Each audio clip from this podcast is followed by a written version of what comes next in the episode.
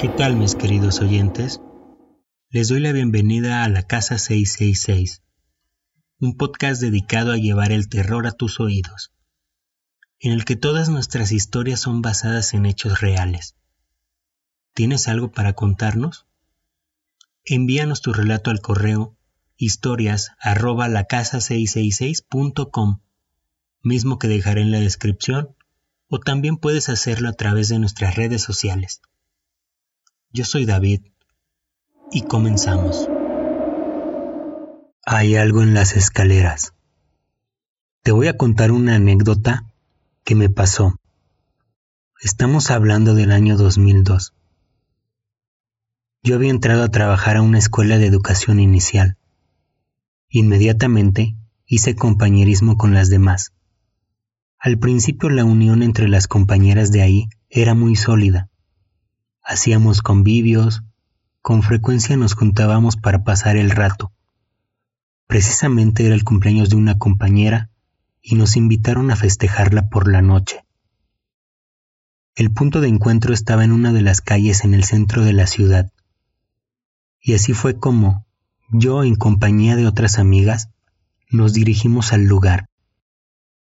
Una vez ahí, la persona festejada nos contaba quizás por meternos miedo o solamente para hacer plática, que en esa casa espantaban. Las demás lo tomaron como una simple broma o como un comentario cualquiera. Por mi parte le dije con sorpresa, Cálmate, no digas eso porque yo soy muy perseguida por esos entes. Incluso, ahorita estoy sintiendo la casa muy pesada y ella nos comentó a platicar situaciones que se habían vivido ahí. Después cambiamos la dirección de la plática y desafortunadamente me comenzaron a dar ganas de ir al baño. La casa tenía dos pisos y ella había omitido decirnos que el baño estaba ubicado en la parte de abajo, justo al fondo del terreno. Para llegar teníamos que atravesar una amplia sección de terreno en el que habían sembradas algunas milpas de maíz. En esa parte no había electricidad, por lo que esa zona estaba bastante oscura.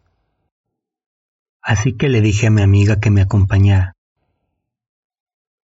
Descendimos las escaleras y una vez abajo sentí un escalofrío recorriendo mi cuerpo.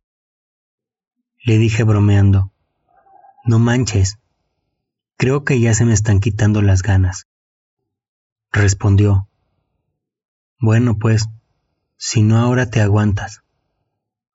Pero fueron más mis ganas y aún con el miedo que sentía, pasamos ese trayecto hasta que llegamos al baño. Yo sentía una vibra muy pesada. Sentía una oscuridad muy densa. Después de pasar al baño nos lavamos las manos y regresamos hasta las escaleras para volver al segundo piso con las demás. Antes de subir, volteó a verme y me dijo con un rostro de seriedad, A ver, vamos a hacer una cosa. Yo te he dicho que en esta casa han pasado ciertas situaciones.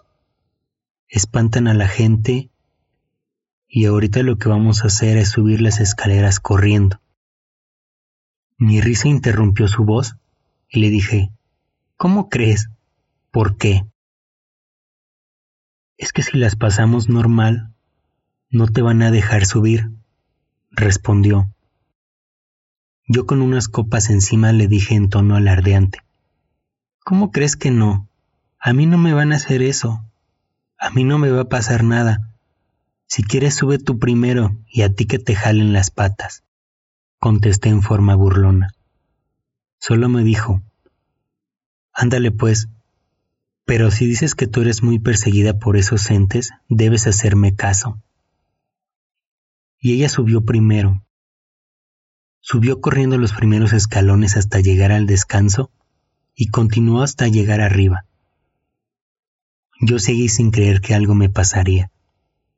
Me acerqué a las escaleras y me quedé parada por un momento pensando. Subí un poco apresurada los primeros escalones, y en el tercer escalón Literalmente, me agarraron del pie. Me agarraron del tobillo y no podía, por más que forcejeaba, no podía dar el paso. Caí de frente y sosteniéndome únicamente con mis manos comencé a gritarle. Ella asustada volvió a bajar las escaleras y me dijo con desesperación, Te dije, te dije que subieras corriendo. Yo le gritaba, No, es que no es posible, esto no es posible. Déjame, déjame, suéltame. El terror y la desesperación me invadieron en ese momento. Mi compañera me dijo, grítale de groserías, maltrátalo, dile de cosas. Así que yo comencé a insultarlo con groserías y con el otro pie intenté golpearlo. Aún sin ver nada que me estuviera sosteniendo, sentí cómo pude alcanzarlo con el otro pie. Sentí cómo golpeaba algo sólido. Y así fue que logré que me soltara. Por el miedo no tuve tiempo de levantarme, así que subí las escaleras gateando. Llegamos a donde estaban los demás. Yo estaba blanca, casi transparente. Algunas de mis compañeras se dieron cuenta y comenzaron a preguntarme, ¿qué tienes? Les conté lo que había ocurrido. Juro que, si estaba un poquito tomada, se me bajó en ese momento. Me espanté horrible, y esa fue una experiencia paranormal muy, muy cruel. Sí, lo sentí en carne propia y obviamente es algo que se quedará en mi memoria para siempre. Tiempo después, mi compañera me comentaba que su abuelito tenía la costumbre de barrer la entrada de la calle aproximadamente a las 4.30 de la madrugada. Siempre, todos los días. En una ocasión en especial, empezaba a barrer cuando él vio una sombra negra viéndolo. Debido a ese susto, desde entonces dejó de hacerlo a esa hora.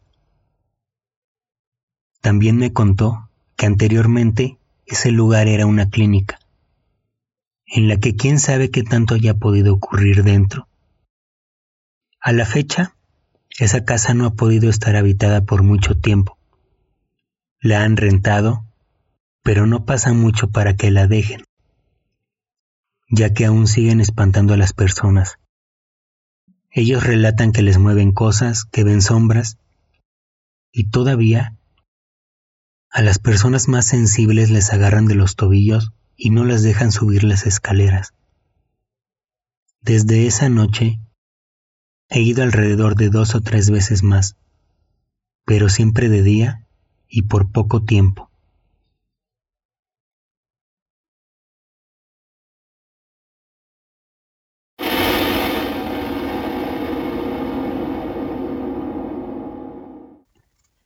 Y así termina una más de nuestras historias.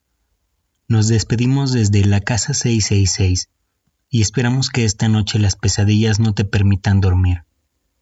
Nos escuchamos en el siguiente episodio. Después de todo, es dulce oír la voz del diablo.